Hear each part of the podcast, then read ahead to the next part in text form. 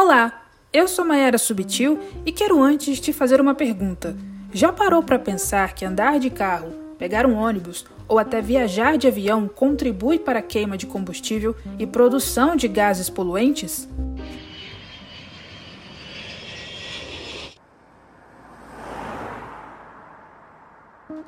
Pois é, esses mesmos gases que são lançados na atmosfera todos os dias impulsionam as mudanças climáticas Tendo isso em mente, o Panorama Analisa desta semana te explica sobre o chamado crédito de carbono, que é visto como uma estratégia para compensar essas emissões.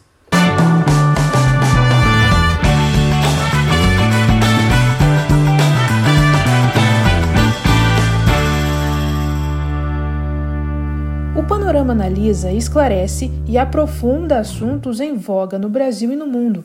Aqui você vai saber tudo ou quase tudo sobre um tema específico.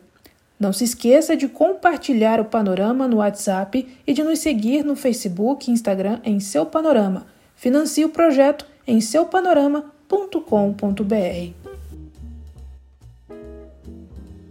Mas de que tipo de mercado estamos falando e que relação isso tem com meio ambiente, desmatamento, Amazônia e preservação das florestas? Tem tudo. O mercado de carbono funciona assim: uma organização que emite esses gases paga a outra que gera créditos para neutralizá-los. Então, o carbono emitido é compensado. Isso quer dizer que essa mesma organização que produz carbono abate o próprio estoque de emissões ao investir em projetos para redução deles. Por exemplo, pense em uma empresa de extração de petróleo que quer neutralizar suas emissões. Para isso, o dono entra em contato com o responsável de um projeto de reflorestamento e sugere investir no trabalho para compensar as emissões causadas pela retirada do óleo. As florestas são as maiores captoras de carbono, sendo que as árvores retêm todo esse gás. Sem elas, há uma sobrecarga na atmosfera, causando aumento de temperatura e acentuando as mudanças climáticas, o que coloca em risco a vida humana na Terra é o que explica o coordenador de comunicação do Observatório do Clima, Cláudio Ângelo. O Brasil é o quinto ou sexto maior emissor de gás de efeito estufa do planeta, emite cerca de 2,1 bilhões de toneladas de é, gás carbônico equivalente por ano, e desse total, uh, 44% são emitidos por desmatamento, a maior parte por desmatamento na Amazônia. Para você ter uma ideia, se a floresta amazônica fosse um país, ele seria o oitavo maior emissor de gás de efeito estufa do mundo. E a floresta amazônica ainda é castigada pelo desmatamento.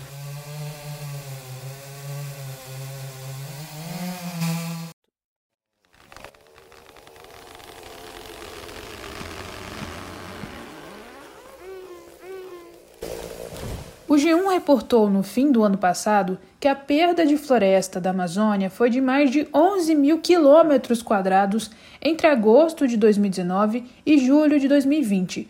Os dados são do INPE, o Instituto Nacional de Pesquisas Espaciais. O levantamento revela alta de mais de 9% se comparado ao período anterior.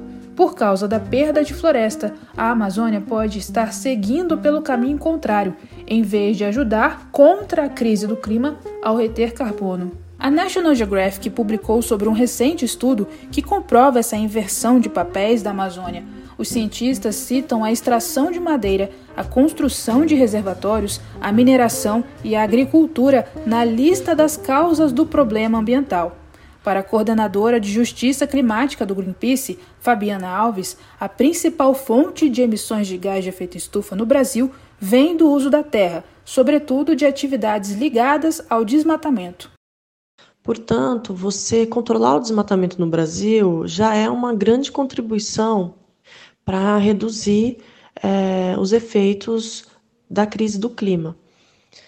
Então, a Amazônia no Brasil está diretamente ligada a, a contribuição que o Brasil tem para dar ao mundo, dar para o mundo de diminuição de reduções de emissões globais. Já é de comum acordo no mundo de que precisamos diminuir o quanto antes as emissões de gases de efeito estufa na atmosfera. A ideia de que esse mercado permita, no âmbito do Acordo de Paris, que nações com dificuldade de atingir metas de redução compensem com a compra de créditos de carbono de outras nações que superaram suas metas. Podemos dizer que é como um instrumento de facilitação. Fabiana Alves, do Greenpeace, diz que esse mercado existe em vários países, mas a Europa concentra 75% desse mercado no mundo. Já no Brasil, a ideia ainda é muito incipiente. No Brasil, é algo muito inicial, muito incipiente, quase inexistente o mercado de carbono no Brasil, sem regulamentação. Qualquer mercado, ele, qualquer fluxo de dinheiro, ele precisa ter regulamentações próprias é, e diferentes em, em cada país, respeitando as características desses países. Organizações brasileiras estão de olho nessa forma de fazer as coisas. Porém, a prática no Brasil é voluntária, pois não é regulamentada. Mas o país tem sim potencial para ser protagonista desse mercado graças à atração de investimentos verdes, segundo divulgou a Folha. O Acordo de Paris, aprovado em 2015, foi firmado entre quase 200 países para manterem um aquecimento global abaixo de 2 graus Celsius, segundo o G1, e o Brasil faz parte do tratado. As nações ricas, então, se comprometeram em garantir a bagatela de 100 bilhões de dólares por ano em financiamentos.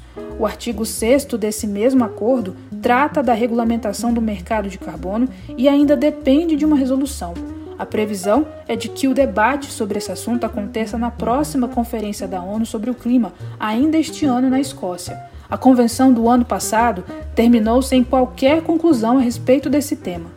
Mas o diferencial este ano, além da chance da regulamentação sair, é a volta dos Estados Unidos ao acordo climático, tanto que, em um dos seus primeiros atos como presidente, Joe Biden recolocou o país no tratado, que saiu em 2017 na gestão Donald Trump, como reportou a CNN. O UOL divulgou que Biden já convocou a cúpula sobre o clima para o dia 22 de abril, Dia da Terra. Há rumores, inclusive, de que Biden, neste mesmo dia, anuncie planos para deter as emissões dos gases. Durante a campanha presidencial, o democrata prometeu cobrar o Brasil sobre o desmatamento na Amazônia. A CNN adiantou que a nova gestão e políticas ambientais dos Estados Unidos devem repercutir positivamente no Brasil, abrindo oportunidades a setores como soja e etanol. Isso significa que o país precisa surfar na mesma onda a favor do meio ambiente, o que depende tanto da vontade de empresas como da vontade política. O governo federal brasileiro, por exemplo, instaurou o programa Floresta Mais no ano passado com a promessa de pagar por serviços ambientais para a preservação da floresta nativa e 500 milhões de reais foram separados aos estados que compõem a Amazônia Legal. Dentro do projeto, foi criada então a modalidade Floresta Mais Carbono, para gerar créditos de carbono através do mercado voluntário. Ricardo Salles, ministro do Meio Ambiente, declarou ao G1 que a criação do programa é para que empresas nacionais e internacionais negociem esses créditos a trabalhos de conservação nos eixos privado e estadual.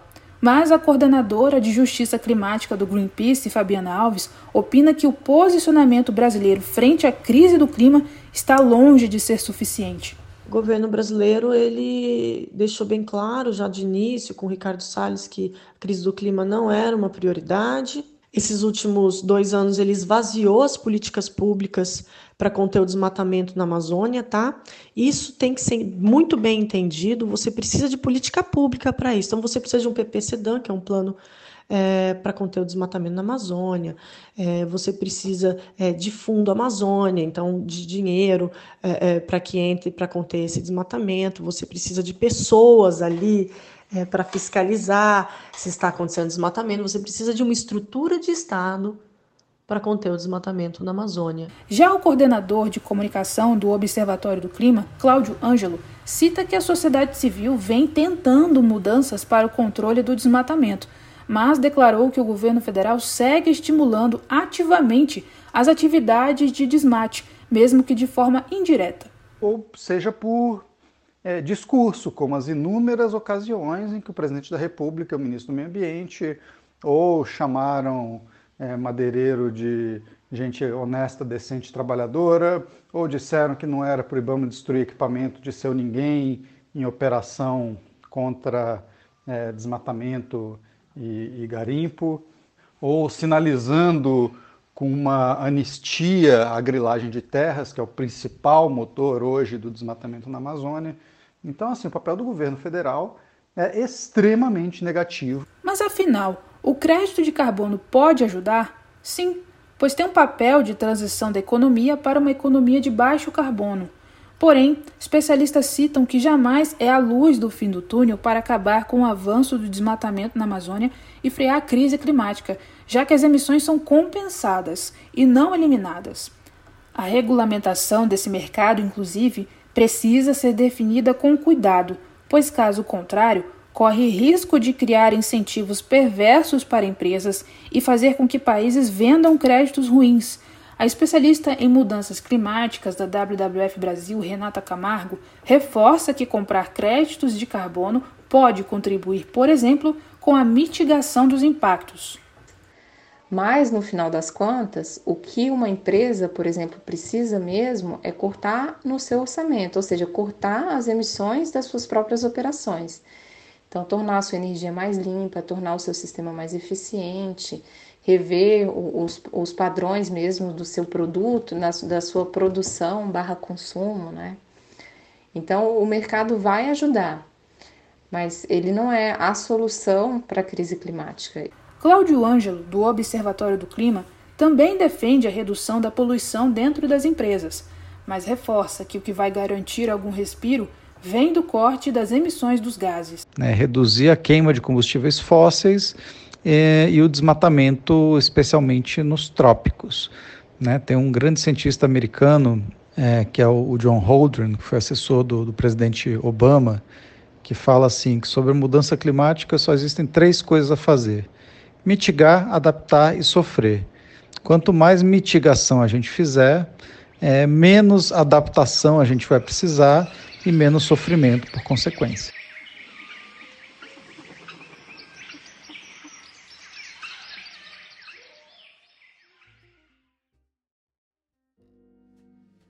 O Panorama é um serviço de curadoria de notícias que utiliza informações coletadas nos sites de veículos de comunicação consagrados em todo o mundo. Esteja bem informado e combata as fake news. Nos acompanhe nas redes sociais. Estamos no Facebook e no Instagram.